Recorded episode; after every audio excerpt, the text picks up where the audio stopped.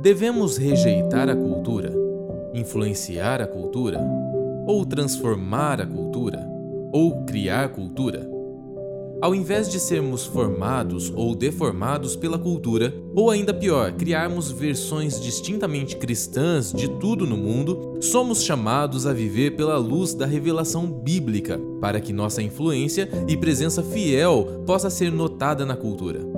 Nossa proposta nesta nova série de sermões é promover uma visão cristã da cultura e do papel dos cristãos dentro dela. Bem-vindo à série Cristão e Cultura redenção nas relações. Gente, hoje um dia tão especial porque é mais um domingo onde nos reunimos para uh, elencar o nome do Senhor e aprender o Evangelho e a sã doutrina. Mas hoje muitos de nós vão é, exercer a cidadania. E dentro da nossa série, essa é a penúltima palavra da série, Cristão e Cultura, ok? É, hoje o nosso tema é o cristão e a política. Vamos dizer juntos? Então, vocês sabem que nós temos nos empenhado por ensinar né, todos os temas à luz das Escrituras, e a política é também um tema em que as Escrituras têm muito a nos dizer. Nesse meio tão complexo, nesse, nesse contexto tão polarizado e tão delicado, nós entendemos que hoje é oportuno para compartilharmos essas verdades, ok? Para isso eu gostaria que você abrisse as escrituras em Mateus capítulo 22, ok? Ah, eu esqueci de passar o texto bíblico, né, para o time lá. Vamos ler do versículo 15 em diante. Mateus capítulo 22, verso 15.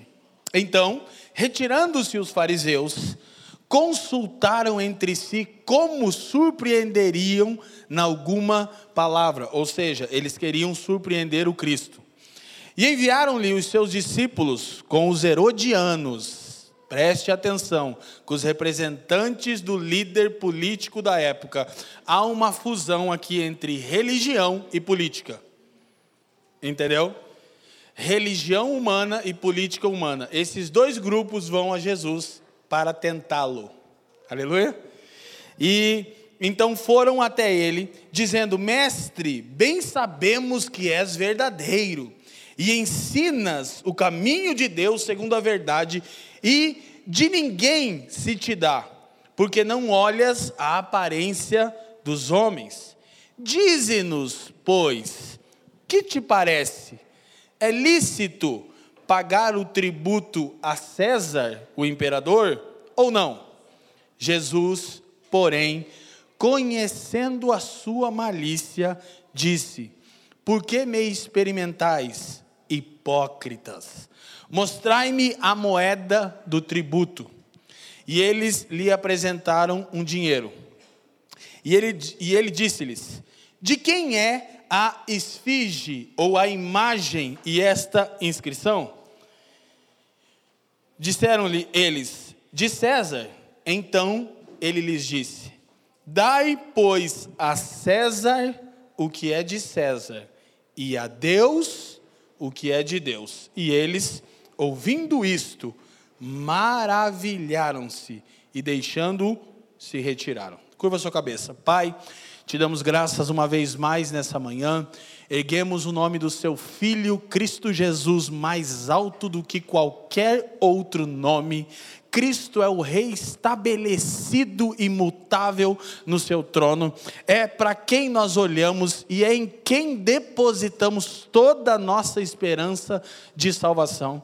Eu quero pedir que nessa manhã você nos presenteie com um espírito de sabedoria e de revelação, iluminando os olhos do nosso entendimento para compreendermos as verdades eternas e imutáveis da Sua palavra, a fim de que possamos ser discípulos fiéis e vivermos uma vida extremamente digna é, no meio desta geração perversa. Que nenhuma palavra se perca, que tudo aqui seja para a glória do teu nome, pelos interesses de Cristo e para o bem de todo mundo, não apenas da igreja. Nós oramos assim no precioso nome de Jesus. Amém e amém. Glória a Deus. Gente, então, já observei com vocês que essa é uma situação ah, extremamente é, pontual no ministério e na carreira pública de Jesus. Como Jesus era o Messias é, prometido por Deus, e havia a profecia que esse Messias seria o rei estabelecido sobre Israel e a partir de Israel governaria as nações. Quando Cristo aparece, começa a pregar o evangelho do reino de Deus, ele começa a causar um tumulto sociopolítico em toda Jerusalém, Judéia e toda a região. E ele começa a operar sinais e prodígios e ensinar com sabedoria tal. E tanto os religiosos da época, a igreja estatal corrompida, quanto a política e o governo da época, representado aqui na pessoa de Herodes e no imperador ah, César, do tão grandioso e glorioso Império Romano, procuravam pegar Jesus nas suas próprias palavras a fim de que pudessem condená-lo e crucificá-lo. E uma dessas tentativas se dá nesse episódio, quando então representantes da religião estatal e do governo vão até Cristo no intuito de surpreendê-lo. Porque a matemática deles era muito simples: é, se ele diz ser o Senhor, que será estabelecido como rei sobre todas as nações, e nós arrancarmos isso dos lábios dele, nós temos então uma causa explícita para que ele seja preso e morto, porque seria uma insurreição ao governo vigente da época. Quem me entende, erga a mão, erga a mão e diga sim. Era chance do Senhor ter dito alguma coisa mais ou menos assim: é isso, eu vim para destruir o Império Romano, para destruir os outros reinos e reinar, impondo o meu governo sobre todos. Haveria algum rei que poderia se opor a Jesus? Sim ou não? Haveria algum ser humano capaz de enfrentar o Filho de Deus encarnado? Sim ou não? Não! Aquele homem acalmava as, tempestades, aquele homem ordenava os ventos que se acalmassem, aquele homem ressuscitava mortos com quatro dias. Ninguém poderia se opor. Mas, para nossa surpresa, e em especial para os cristãos que corromperam a mensagem do reino de Deus, fazendo dela uma mensagem política, Jesus não disse isso. Primeira coisa que ele pegou, ele disse é: me tragam aqui uma moeda. E César havia mandado gravar a sua imagem na moeda. Presta atenção, a sua. Aí Jesus pega a moeda. Então, várias pessoas ao redor dele, ok? Vem cá, PH, por favor, fazer uma didática. Olha só, sobe aqui. Várias pessoas ao redor de Jesus, ele pega a moeda e diz assim: De quem é essa imagem? Aí todo mundo olha de César. Aí ele diz: então, deem a César o que é de César. De quem é essa imagem? De quem é essa imagem? De Deus. Então, deem a Deus o que é de Deus. O que é de Deus? A integralidade do ser humano. Esse é a imagem do Pai. Isso é a imagem de César. Deem a César o que é de César e deem a Deus o que é de Deus. Obrigado, PH. Então, o que Jesus está estabelecendo aqui? Algo mais profundo e sublime do que uma divisão de governos, que é também isso. Ele está ensinando que toda a vida do homem deve ser entregue para a glória de Deus, pelos interesses de Jesus e para o bem do mundo. Afinal, todo ser humano é criado à imagem de então, cada coisa existente corresponde à sua imagem. Glória a Deus. Mas, quando Jesus diz: paguem tributos, submetam-se a esse governo efêmero, temporário desta era, porque isso é parte do supremo propósito de Deus. Então, deem a César o que é de César e deem a Deus o que é de Deus. Embora ok? Jesus, nossa primeira citação, não especificou uma lista de itens para cada categoria, mas a simples, distinção das duas categorias é de enorme relevância para a história do mundo, pois indica a aprovação de um sistema diferente daquele que fora dado à nação de Israel, que era constituído pelas leis dadas no Antigo Testamento. Então preste atenção que a chave está aqui.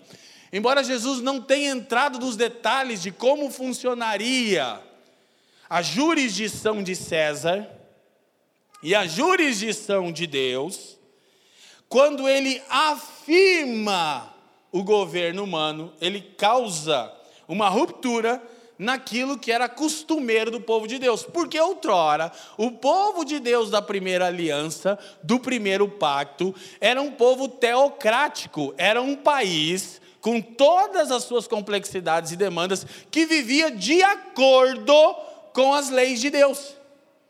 Mas agora Jesus diz que não irá mais funcionar dessa forma, ou seja, Deus não tem mais um país específico uma nação que o represente. Ok?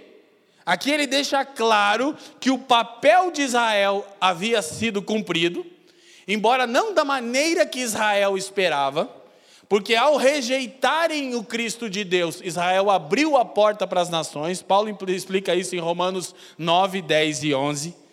A dureza do coração deles fez com que as nações ouvissem o Evangelho. Então Deus deixa de trabalhar com um país que o represente.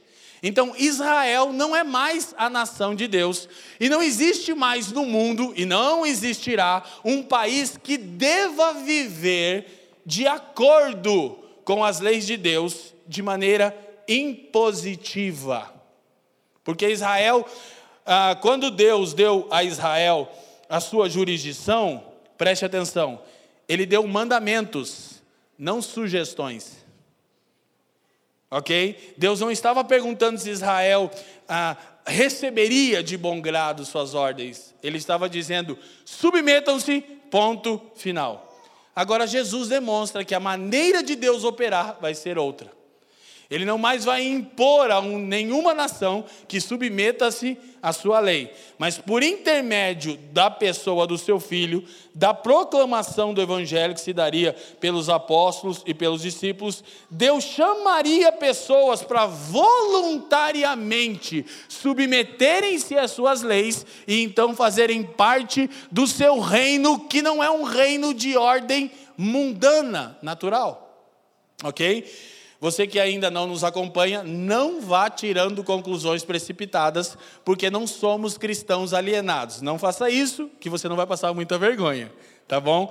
Mas é essencial entendermos que o reino de Deus não é desta ordem. Diante de Pilatos, governador ali, junto com o Herodes, Jesus disse: O meu reino não é deste mundo. João 18, 36. Agora já vou na frente e volto. Infelizmente, muitos cristãos se tornam alienados da sociedade e da vida comum, porque interpretam essa fala de Cristo, baseada nessa sentença, dai a César o que é de César e a Deus o que é de Deus, juntamente com o meu reino não é deste mundo, com o entendimento de que a igreja não deve se envolver com a política terrena e com a vida social comum. Não, Jesus jamais ensinou isso. Ao contrário, ele, ele reconheceu, preste atenção, a legitimidade de César.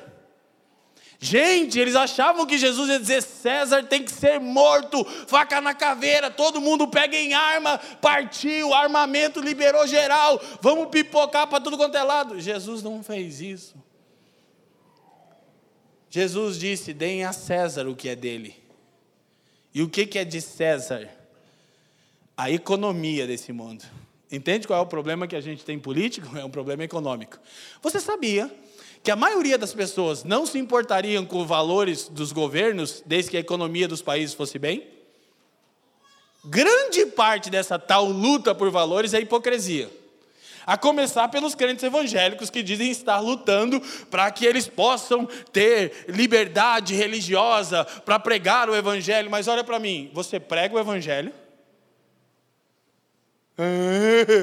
Doideira.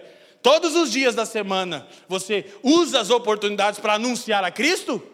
Se não, fica a dica do seu pastor: não vai para a rede social ser hipócrita. Deus sabe que é mentira, você sabe que é mentira, eu tenho quase certeza que é mentira e o capeta sabe que é mentira. Quem está me entendendo? Então a gente está agora lutando pelos valores cristãos, mas você nunca anunciou o evangelho ao seu vizinho.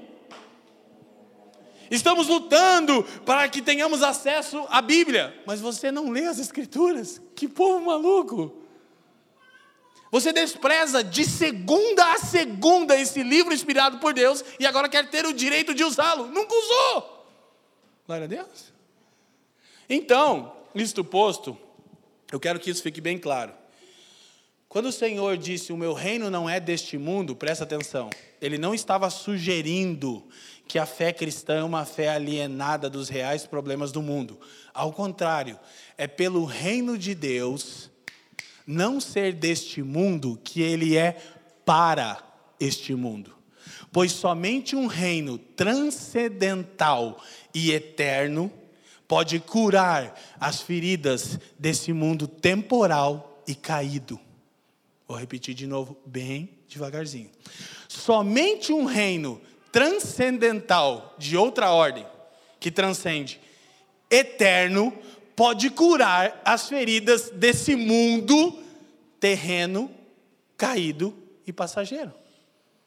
Então, o que Jesus está dizendo é que a igreja se tornaria a porta-voz da mensagem de um reino que um dia será plenamente estabelecido, curando todas as feridas deste mundo caído e mal. Uma das sentenças mais maravilhosas que você encontra na Bíblia, se talvez você não conhece as Escrituras, é Apocalipse capítulo 21, quando a, a Escritura registra a consumação do plano de Deus, seu reino estabelecido em glória. No versículo 4, João diz assim: Então Deus enxugará dos olhos toda lágrima.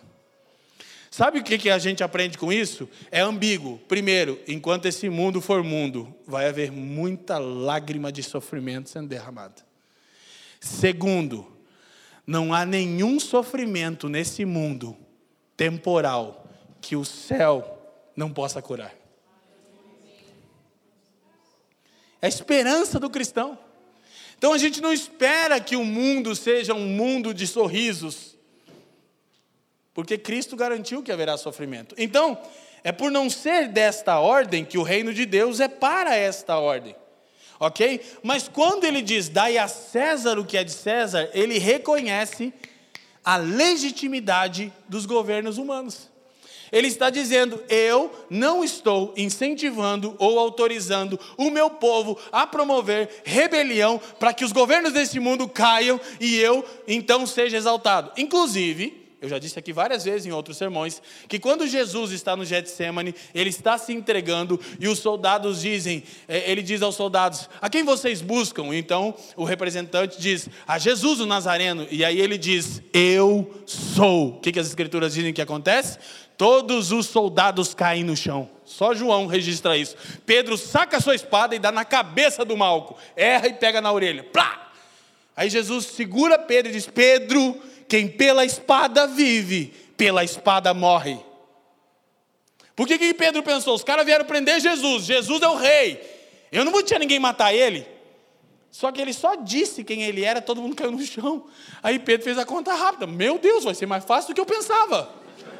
Gente, é sério. Nada pode ter passado na cabeça de Pedro que não tem. Inclusive, Pedro era o mais crente, que Jesus chama de incrédulo. Não tinha ninguém mais crente em Jesus do que Pedro. Ele estava pronto para faca na caveira. Vamos para a guerra, vamos para o conflito, vamos se matar. Ele estava pronto. Por que, que ele negou a Cristo? Porque ele se frustrou com o reino de Cristo. Aí Jesus segurou e disse: Pedro, não estou precisando de ajuda. O texto diz que Jesus diz assim: ó, ao meu comando, doze legiões de anjos, de anjos entram em ação.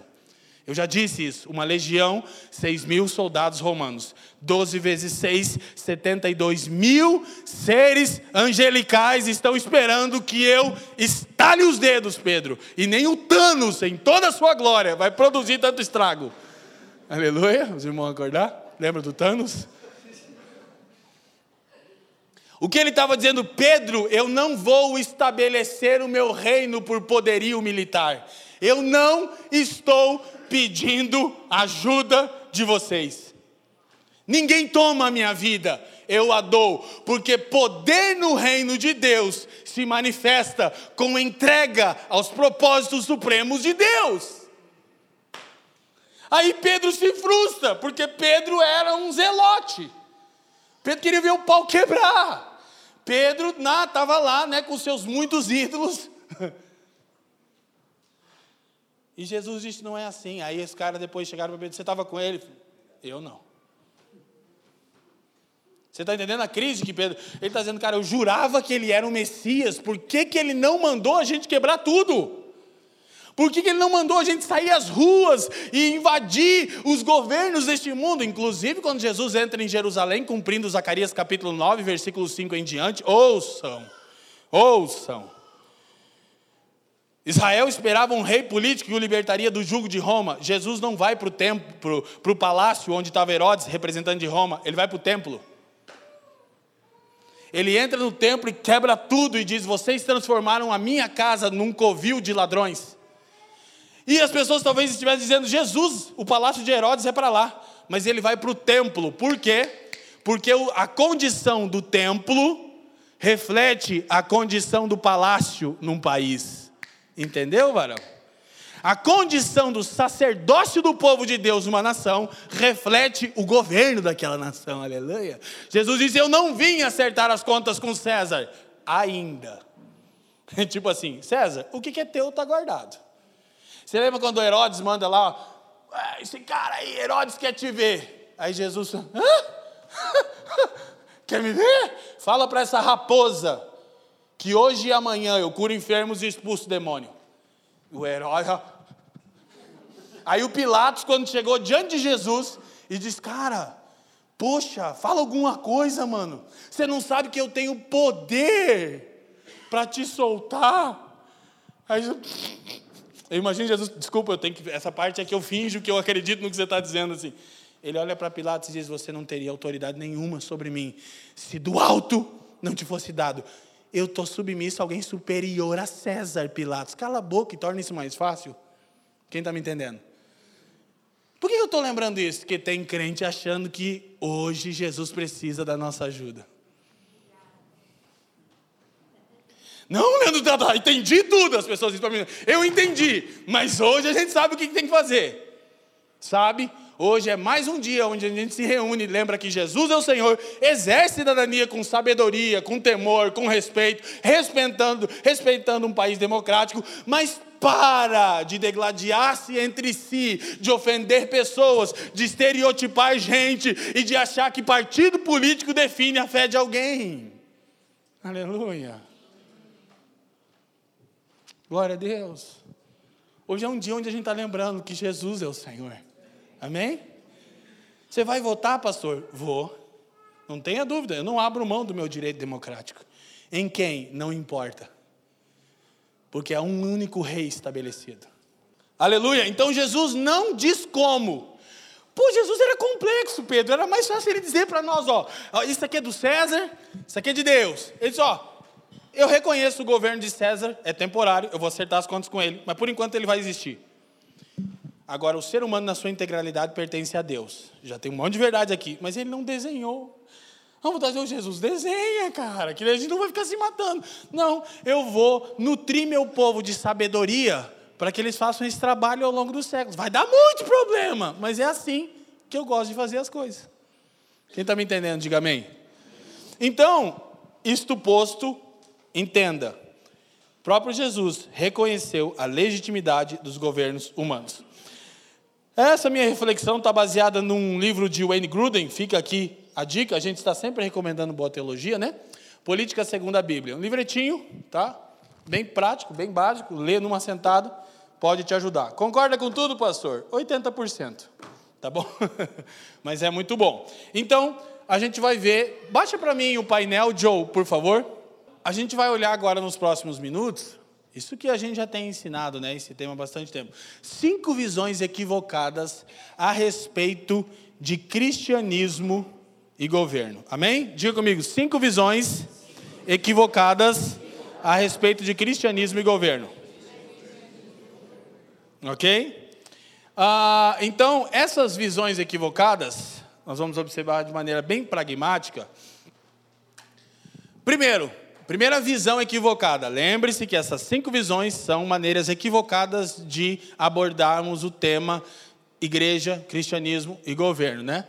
E depois a gente vai ver uma sugestão para como atuar. Primeiro, visão equivocada. O governo deve impor a religião. Lembra que quando Jesus disse, dai a César o que é de César, ele destitui aquele modelo teocrático de Israel.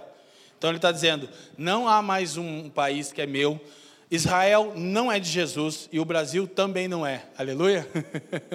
De Jesus é a terra e a sua plenitude. Inclusive o Brasil não existe. O Brasil é um conceito. Existe gente aqui.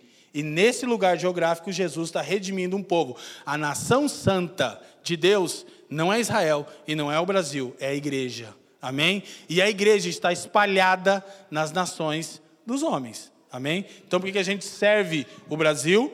Porque Jesus ama as pessoas que moram aqui. Brasil é só um conceito, ele não existe. Já encontrou o Brasil em algum lugar? Não, né? Amém? Não.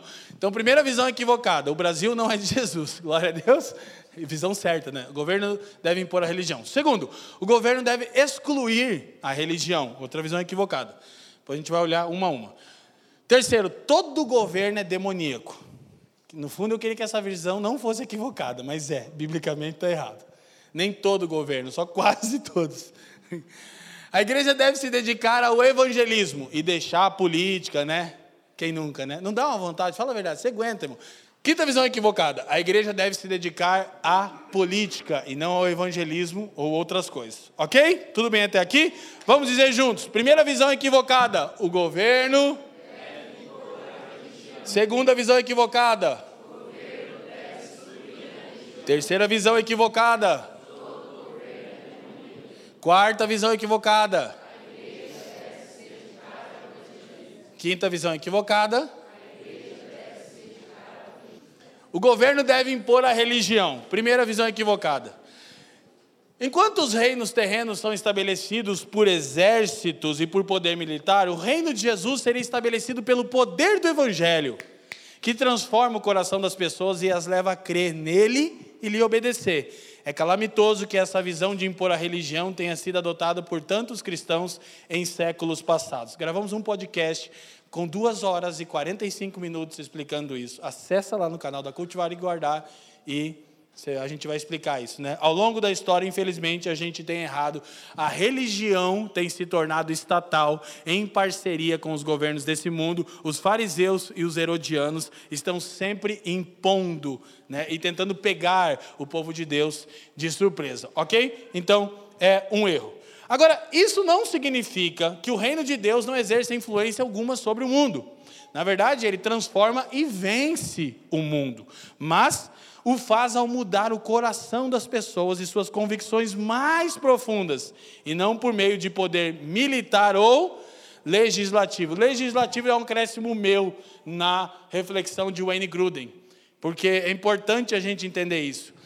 Deus não apenas não irá estabelecer o governo de Cristo por meio de poder militar, como não fará isso por intermédio de poder legislativo, estabelecer leis cristãs. De novo, quando Jesus diz, dai a César o que é de César, ele está reconhecendo a legitimidade, embora temporal, dos governos desse mundo, está dizendo, eu não mais vou trabalhar como trabalhei com Israel, onde eu estabeleci as minhas leis e todos eram obrigados a obedecê-las. Eu não mais farei isso. Israel era apenas uma sombra. Então a gente precisa entender o seguinte: a gente precisa trabalhar pela liberdade religiosa. Quem está me entendendo?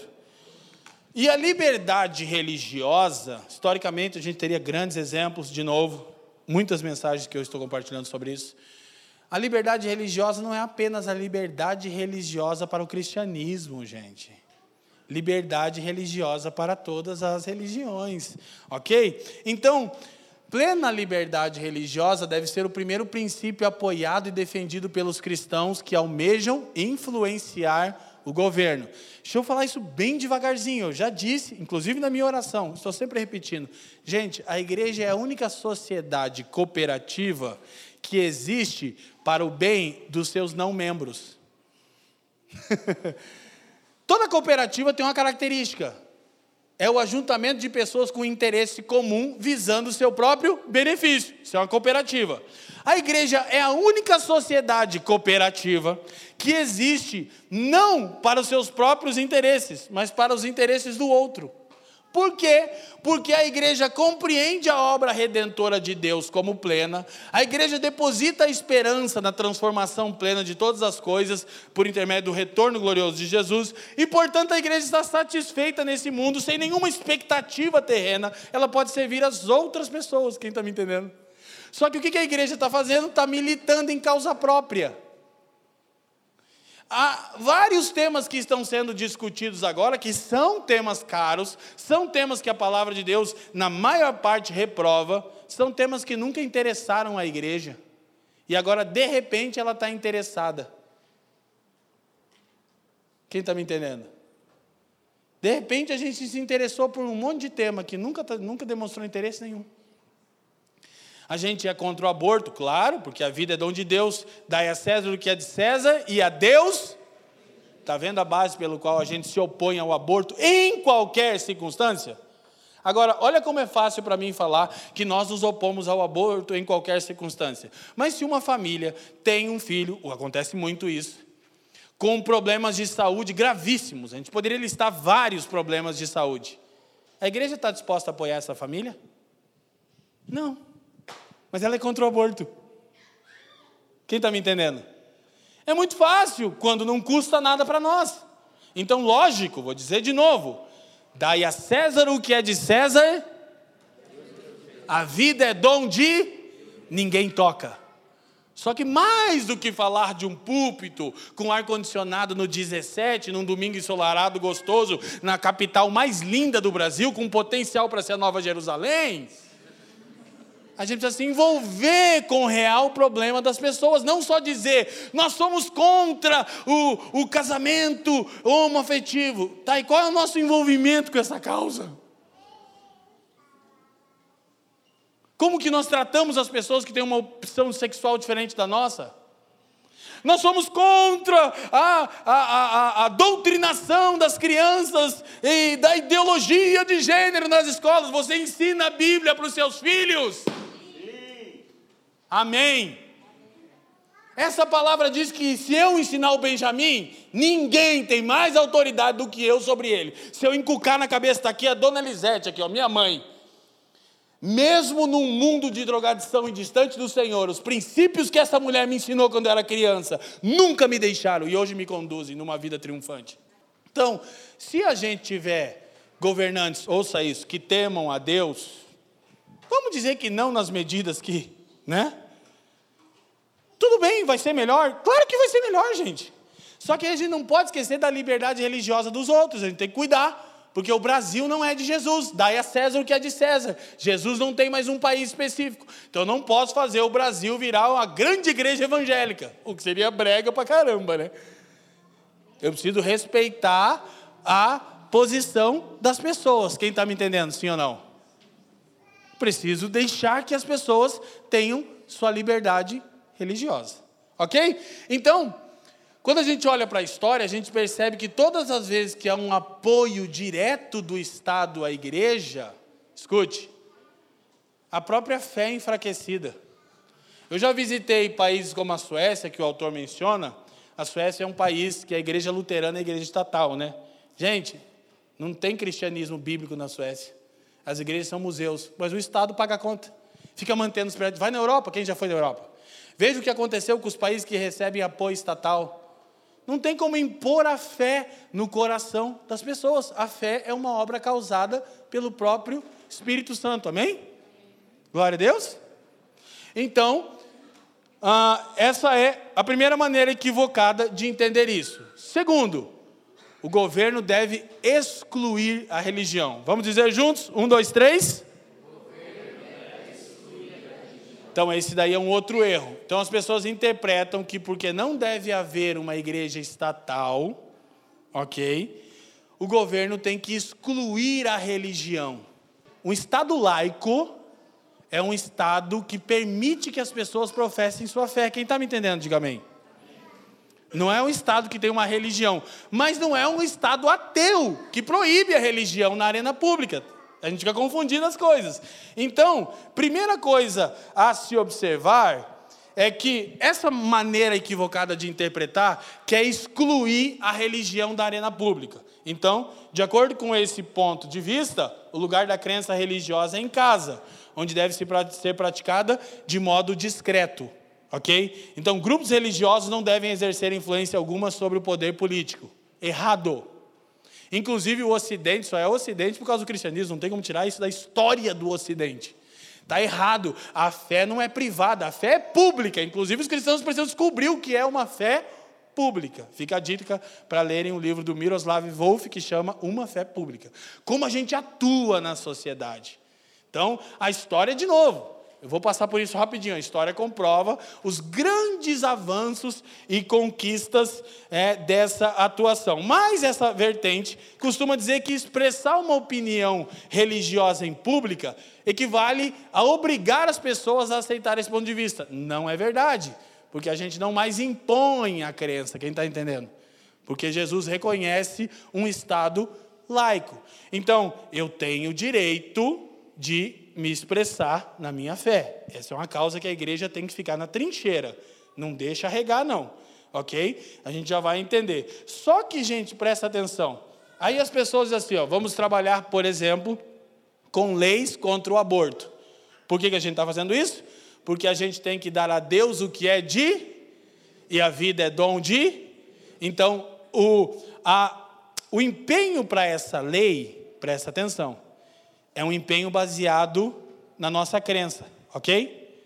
Mas isso não significa que a lei é religiosa. Então, muitas vezes, as pessoas dizem que não pode haver motivos religiosos por trás das leis. Não é verdade, porque tudo no mundo é religião. Ok? Então, N. Gruden diz: usar motivos religiosos para apoiar uma lei secular não é o mesmo que estabelecer uma religião. Quando a gente está lutando pela liberdade de expressão, porque o Estado é laico, conquista da reforma protestante, quando a gente está lutando pelo direito à vida que o feto tem, não estamos estabelecendo nossa religião. A gente está dando a Deus o que é de Deus. Então, estabelecer uma religião significa estabelecer uma igreja estatal, uma denominação ou religião específica mantida ou apoiada pelo governo. É necessário distinguir entre os motivos para uma lei e o conteúdo da lei.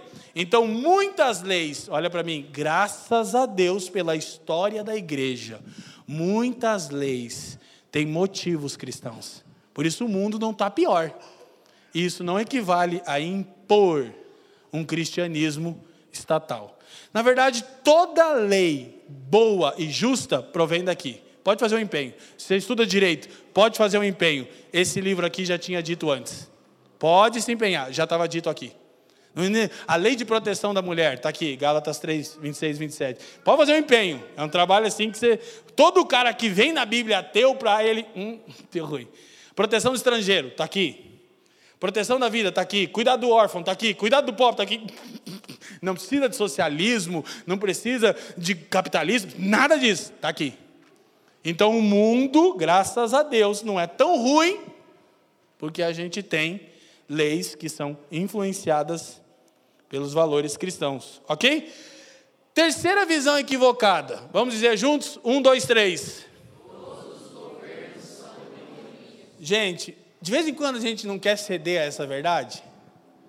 Talvez se você até está nessa, fique em paz, tá? Você fala assim, cara, eu vou anular o voto. Direito democrático seu. Fica tranquilo. Só que que não seja por causa disso, porque não é verdade.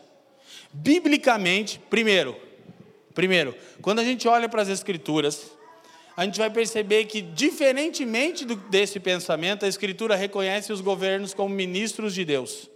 Olha só, tanto Paulo em Romanos quanto Pedro em sua carta consideram o governo civil, consideram que o governo civil se opõe à ação de Satanás. Os governos civis são estabelecidos por Deus, diz Paulo e diz Pedro, para punir os praticantes do mal, enquanto Satanás incentiva aqueles que praticam o.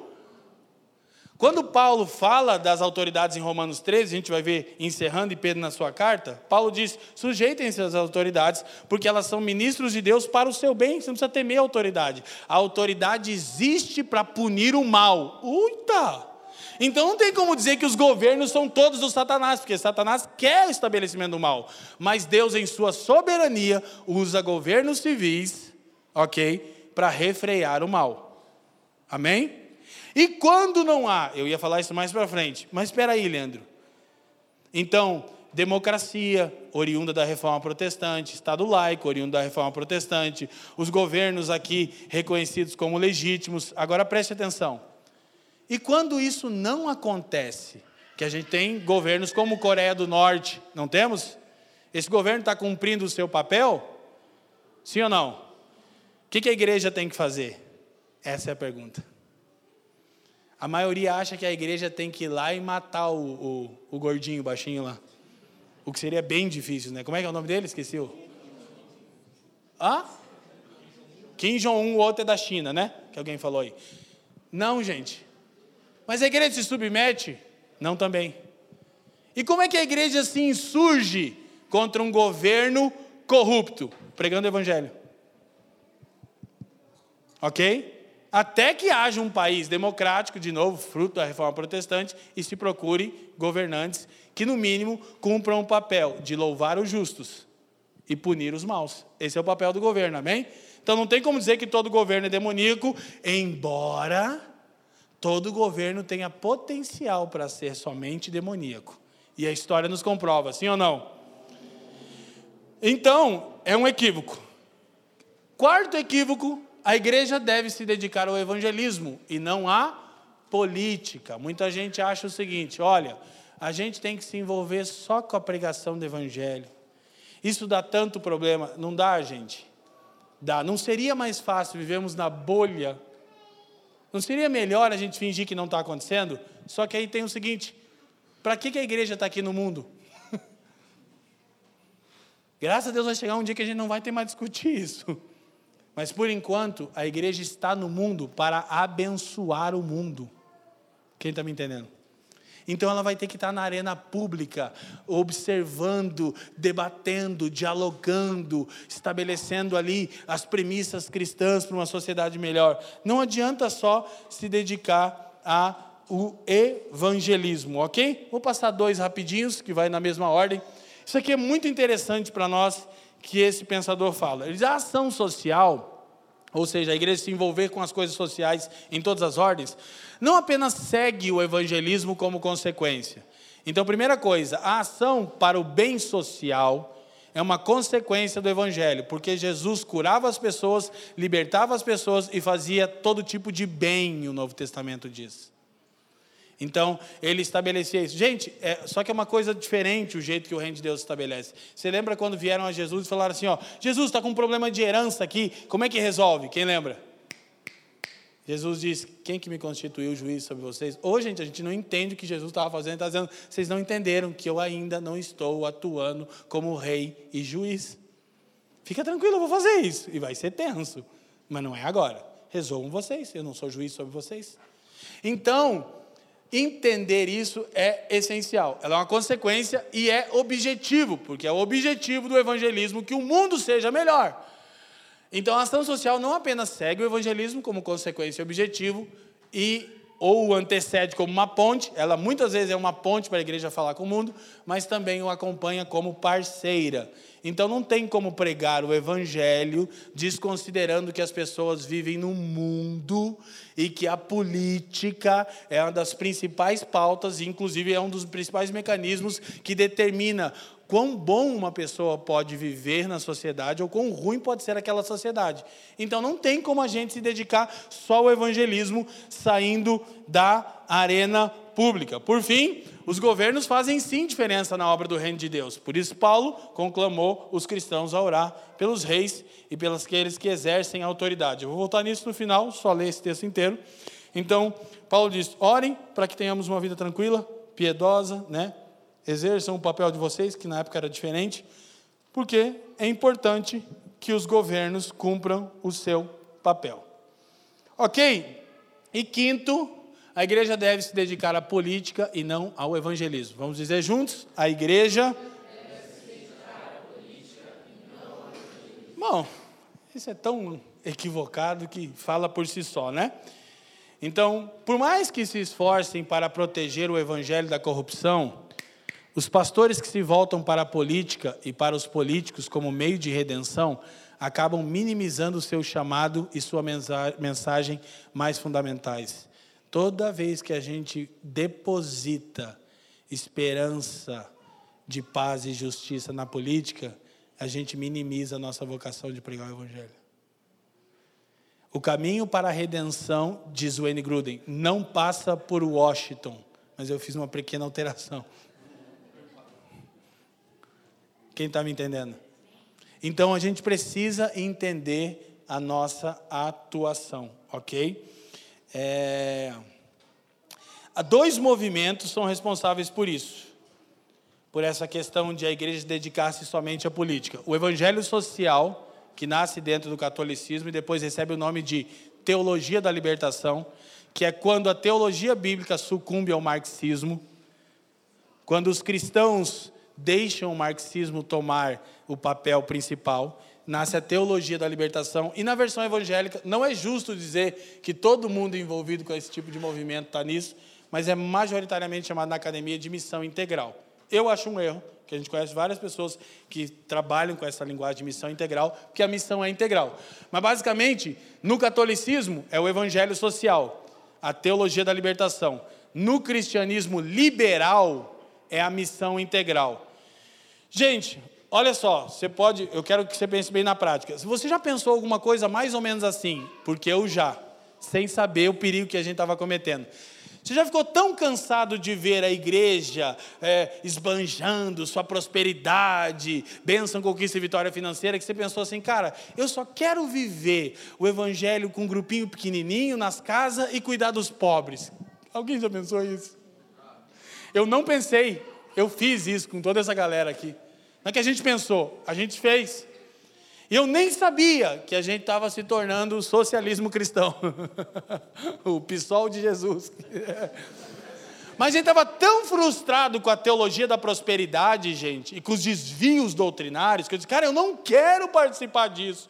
E a gente começou a cuidar dos pobres, e tem tantos desafios nas comunidades carentes, que a gente falou, cara, quer saber? Eu vou só cuidar de pobre. Aí você percebe que o evangelho, o pobre não é o centro do evangelho. E a gente acha que trabalho social é mais espiritual do que esse trabalho aqui que eu estou fazendo.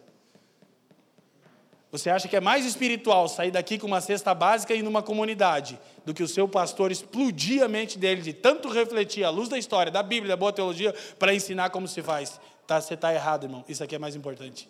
Porque Jesus disse assim: ó, os pobres, os pobres sempre terão convosco. Sabe o que ele quis dizer? Vocês não vão erradicar a pobreza, a igreja. Infelizmente. É uma verdade. Quer dizer que ela não vai atuar? Vai atuar, com a consciência que é só Jesus que pode mudar o quadro total. É por sabermos que ele vai mudar que a gente já faz, antecipando o que um dia será pleno. Quem está me entendendo, amém? Então, mudanças autênticas e duradouras em uma eh, sociedade ou nação só ocorrerão não adianta ficar só política. Daí a gente pensa que por meio da política, do trabalho social, de um governante cristão, a gente vai é, tornar uma sociedade transformada. Não. Se o coração das pessoas mudar para que procurem fazer o bem e não o, como é que o coração das pessoas vai mudar? Pelo Evangelho. Ok? Dois, se a mente das pessoas mudar para que suas convicções morais se alinhem de modo mais próximo aos padrões morais descritos na Bíblia. Como isso vai acontecer? Se a igreja encarnar a palavra e entrar na arena pública da política. As pessoas vão começar a ver um novo padrão de vida. Quem está me entendendo? Então, eu estou dizendo que a gente está tão desgastado que as pessoas pensam que nesse confronto que a gente está com as muitas idolatrias, é porque eu estou dizendo que a igreja não deve se envolver. As pessoas que não me chamam de comunista, socialista, marxista, né, que eu sempre digo que o único ista que eu sou é paranista, e já tem sofrimento suficiente nisso. Os irmãos querem botar mais uns três istas em mim. Ser paranista já é um sofrimento eterno, né? quase que um inferno para alguém. Torcer para aquele time. Então as pessoas, aí tem gente que fala isso, e tem gente que diz: é isso aí mesmo, pastor, política do satanás, né? Deixa isso para lá. Não, não estou dizendo isso. Eu até queria que tivesse isso na Bíblia, mas não está escrito. Então, a gente vai ter que entender que pregando o evangelho, vivendo ele entre ele e se inserindo na arena pública e política, a gente vai mostrar para o mundo uma nova forma de viver. John Stott diz que a igreja é, antes de qualquer coisa, uma nova ordem social. Ela, ela coloca um paradigma que as pessoas não conseguem. Meu Deus, tem como viver em comunidade, cuidando uns dos outros, sem ser socialista, marxista? Uhum. Marx chegou bem atrasado na história. Meu Deus, tem como reconhecer a capacidade e o mérito de um trabalhador sem ser seguidor de Adam Smith? Aham, uhum, Adam Smith chegou bem depois. O Evangelho ensina o mérito, o fruto. Eles gozam do teu trabalho com a tua mulher, rapaz. O que ele está dizendo? Cara, no fim do mês, leva a tua mulher. Vai recebendo aí, vai não. Para jantar no restaurante mais caro de Curitiba, que o trabalhador é digno do seu. Não tem esse negócio. Mas vamos taxar as grandes riquezas. Sabe o que Jesus espera? Que o rico não ame a riqueza e voluntariamente reparta da sua prosperidade. Isso é evangelho. Amém? Então, terceira coisa que vai mudar se as leis mudarem, para que incentivem de modo mais pleno a boa conduta e castiguem a conduta errada. Então a gente já tem muitos frutos disso aqui. Gente, vou falar uma coisa: o Brasil, enquanto país, é maravilhoso. Vocês sabiam disso? Que a gente está quase, ah, Venezuela, sai dessa loucura. O Brasil é um dos melhores lugares do mundo para se viver hoje. Sabe por quê? Por causa do Evangelho. O Brasil é um país democrático, o Brasil é um país com muitas diferenças. Cara, o Brasil é top, gente. O Brasil é maravilhoso. E ninguém vai conseguir subir no poder em três, quatro anos. Fechem as igrejas. Hum, grava o que eu estou falando aqui. Pode me cobrar disso. E se fechar? Tranquilo, rapaz. Para nós vai ser até um problema menos. É sério. Que a gente vai mostrar como que a igreja se é, rompe com isso. Então, basicamente diz isso. Qual é a postura cristã? Influência cristã expressiva sobre o governo. Aí sim, influência cristã, não partidária, não ideológica, não visando interesse da igreja. A influência do Evangelho. Aí sim, aí vão ter que engolir a gente, a gente vai ficar toda hora dando palpite. Amém? Esse autor conclui dizendo: influência cristã expressiva sobre governos não implica imposição, não corresponde a silêncio, não significa retirar-se do processo democrático e tampouco imaginar que o governo pode salvar as pessoas. Não é sinônimo de influência irada, beligerante, intolerante, cheia de ódio, mas sim de influência, vamos ler todo mundo junto? Cativante, gentil, solícita, amável, persuasiva, própria para cada circunstância e que sempre protege o direito do outro de. Isso é cristianismo na sociedade, gente. É irresistível, é um povo diferenciado, é tudo jogador caro, joga tudo na Europa essa galera, amigo. Porque é por isso que a igreja caía na simpatia do povo, é por isso que historicamente há testemunhos do impacto do evangelho em nações que até hoje, nem a pós-modernidade, que olha um tempo mais louco que a gente podia estar tá vivendo, ela conseguiu de vez tirar a influência de uma igreja cativante, bíblica, amável, gentil, que entende cada, cada contexto. Então, sabe qual que era o meu grande desejo? E a gente está trabalhando para isso, é que nas igrejas se pregue o evangelho com tanta clareza que as eleições nem causem nenhum movimento na igreja, porque todo cristão emancipado sabe o que fazer. Aí as pessoas dizem para mim, amém, terminou o culto, mas você vai votar em quem? Glória a Deus. Glória a Deus. Então, só relembrando, textos bíblicos, Romanos 13, de 1 a 4, diz que todo homem deve estar sujeito às autoridades, porque a autoridade é um ministro de Deus para o nosso bem, ok? Para teu bem, entretanto, se fizeres o mal, teme, porque não é sem motivo que ela traz a espada, pois é ministro de Deus, vingador para castigar o que pratica o mal. Então, o Novo Testamento vai dizer que a igreja tem que se submeter às autoridades. Depois Tito vai dizer, Paulo a Tito, lembra-lhes que se sujeitem aos, aos que governam, às autoridades e sejam obedientes. Estejam prontos para toda boa obra. De novo, Aí, de novo, no Novo Testamento. E aqui é que a gente vai voltar e terminar para encerrar nossa reunião. Presta atenção. Leiam a primeira parte em vermelho. Mais uma vez. Mais uma vez. Antes de tudo. Sabe o que a gente deixou de fazer? Nosso papel intercessório.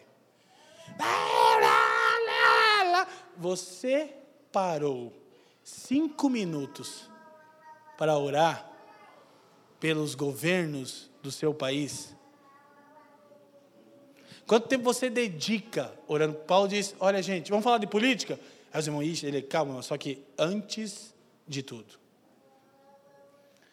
Exorto que se use a prática de súplicas, orações, intercessões, ações de graças em favor de todos os homens, em favor dos reis e de todos os que se acham investidos de autoridade, para que vivamos vida tranquila e mansa, com toda piedade e. Então isso é bíblico, a gente só tem que saber que esse mesmo Novo Testamento vai falar que, mesmo em face à perseguição, a igreja também tem que continuar vivendo em paz. Então, vai ser melhor para o mundo que os governantes não sejam déspotas, ok? Então, aí a pergunta, Leandro, existe alguma ocasião em que a igreja pode se insurgir contra o governo? Aham. Uhum. E a ocasião está registrada aqui, para a gente encerrar.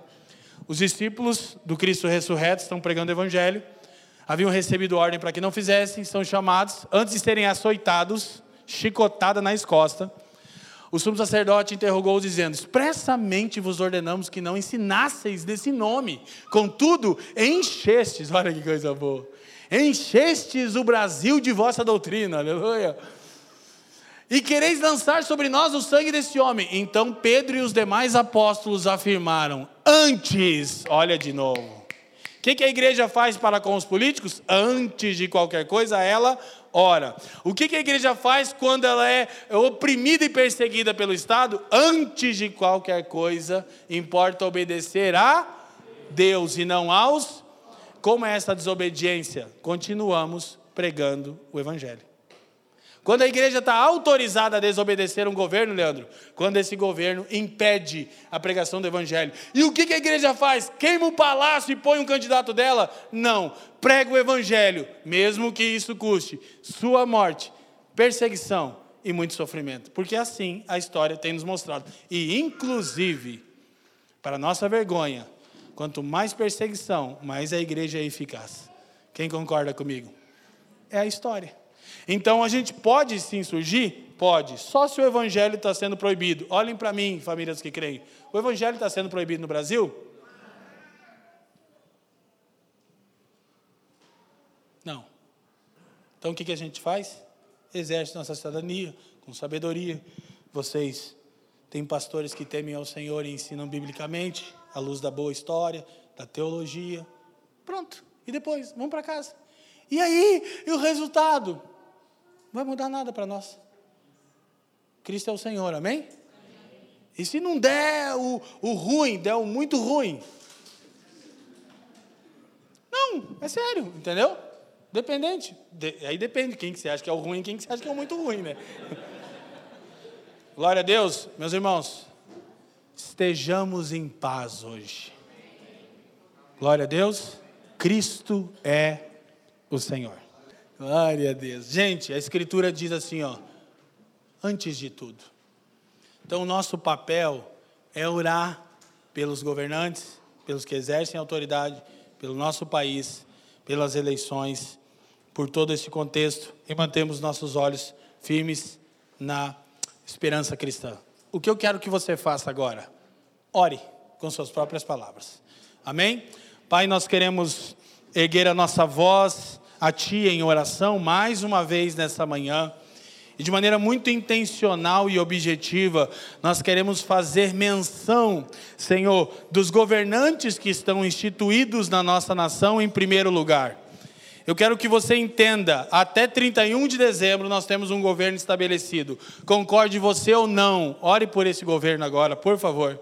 Seja um cristão bíblico. Senhor, nós te pedimos que você ilumine os governantes que estão investidos sobre a nossa nação, porque toda autoridade provém de você. E se essas autoridades andam em desacordo com a sua vontade, você as julgará naquele glorioso dia e nós seguiremos pregando o Evangelho. Pai, traga sabedoria, traga iluminação da Sua palavra. Senhor, que ah, ao redor desses governantes hajam profetas, como era Natã para Davi, que falem o coração dos governantes para que te temam, para que observem a Sua vontade. Pai, nós não queremos um país cristão, nós queremos um país com equidade, com amor, porque a Sua vontade será feita, o seu supremo propósito propósito será cumprido. Não queremos também fazer uso do fato de que somos a maioria no Brasil para reprimir outras minorias religiosas ou de qualquer outra ideologia. Dá-nos amor pelas pessoas que nós consideramos que não conhecem o teu evangelho, que possamos anunciar a boa nova a cada uma delas. E Pai, uma vez mais nós te pedimos, Senhor, que você ilumine os governantes desse país, o presidente da República, os senadores, os ministros, ministros, tanto, Senhor, da equipe de governo, quanto os ministros da Suprema Corte do Brasil, que eles entendam que há um juiz sobre eles e que eles te temam, Senhor. Em cada lei que eles aprovam, que esteja sobre eles a convicção que há um Deus, santo juiz, sobre cada um deles, Pai. Da mesma maneira, os governantes, prefeitos, vereadores, deputados federais e estaduais, nós te pedimos, ilumina esses homens, essas mulheres, para que promovam uma sociedade mais justa. Não temos esperança de transformação por meio da política, mas também não somos chamados a nos alienarmos do mundo, Senhor. Nós pedimos que você nos ensine a fazer esse papel. E eu quero encerrar te pedindo por cristãos que sentem-se vocacionados para a política, Senhor que eles possam de fato entender isso como uma vocação, entender que a igreja não milita a causa própria, porque você é o Senhor que protege a igreja, e você disse: as portas do inferno não prevalecerão contra minha igreja. É fato que não queremos um governo corrupto, déspota, tirano, ditatorial, mas Senhor, o seu povo nunca foi parado por toda a história e não será agora. O seu povo é triunfante triunfante, porque você é o cabeça da igreja, você é o Rei dos Reis, você é o Senhor dos Senhores. E nós te pedimos, Senhor, então, ilumina os irmãos que querem atuar nessa área política, Senhor, que estejam firmados na verdade da tua palavra e que se empenhem a crescer. Não vejam a política como um cabide de emprego, porque muitos não entendem das ciências políticas, não têm boa teologia e se lançam a candidatos por um salário, Senhor. Livra-nos desse tipo de crente Jesus. Levanta homens e mulheres da política destrados, capazes, iluminados, que se debruçam primeiro nas Escrituras, mas também nos livros históricos, nas muitas ciências políticas. Senhor, dá-nos pessoas que saibam exercer esse papel. Nós oramos, Jesus, e pedimos que você ilumine, Senhor, o seu povo. Pedimos que você, Senhor, Libere sua graça sobre os brasileiros hoje. Senhor, nos perdoa por toda facção, conflito e partidarismo. Eu quero pedir que você não, não deixe de orar. E se você tem sido partidarista, se você tem cooperado com a guerra ideológica, peça perdão ao Senhor agora, de verdade, não tenha vergonha. Senhor, perdoa-nos todas as vezes que não somos ministros da reconciliação. Perdoa todas as vezes que queremos impor às pessoas as nossas muitas visões, Senhor. Perdoa quando nós desprezamos as pessoas que se comportam ou que pensam diferente de nós. Tua palavra diz, Senhor, que nós devemos reprovar sim as obras infrutuosas das trevas, mas nós tratamos as pessoas com respeito e com amor. Afinal, você, Jesus, o único santo entre nós, o único justo homem que andou nessa terra, nunca distratou as pessoas. Dá-nos o dom e a habilidade de confrontarmos em amor, Senhor. Um confronto cativante um confronto com as bases da verdade, Senhor. Nós te pedimos nesse dia tão importante para esse país, Senhor. Você já sabe todas as coisas, todas as coisas estão predeterminadas, Senhor. Todas as coisas estão predeterminadas, Senhor. Eu te peço graça, Senhor, para lidarmos com um problema gerado pela postura equivocada do seu povo. Nós erramos mais uma vez, Senhor. Nós tomamos parte, Senhor, nos perdoa, tenha misericórdia de nós. Nós promovemos ainda mais facção no país, Senhor. Senhor, dá-nos a palavra temperada, Senhor. Dá-nos a capacidade, Senhor, de sermos luz do mundo, Senhor. Não queremos ser pessoas intolerantes, pessoas agressivas, Senhor. Seu povo é marcado, Senhor, por graça, por doçura, por ternura, por habilidade da palavra dita no momento adequado, Senhor. Que cada um de nós, aqui nessa manhã, e todos aqueles que te amam e que invocam o nome do seu filho no país, recebam graça nesse dia, Senhor. Recebam misericórdia nesse dia, recebam iluminação da parte do seu Espírito, Jesus. Nós oramos no seu nome, Jesus. Nós oramos no seu nome, Jesus. Bendito é o seu nome, Jesus. Bendito é o seu nome, Jesus. Obrigado por nos ouvir. A Família dos que Creem é uma igreja local em Curitiba comprometida com o Evangelho e a vida em comunidade. Para nos conhecer melhor e manter contato, acesse famíliadosquecreem.com.br.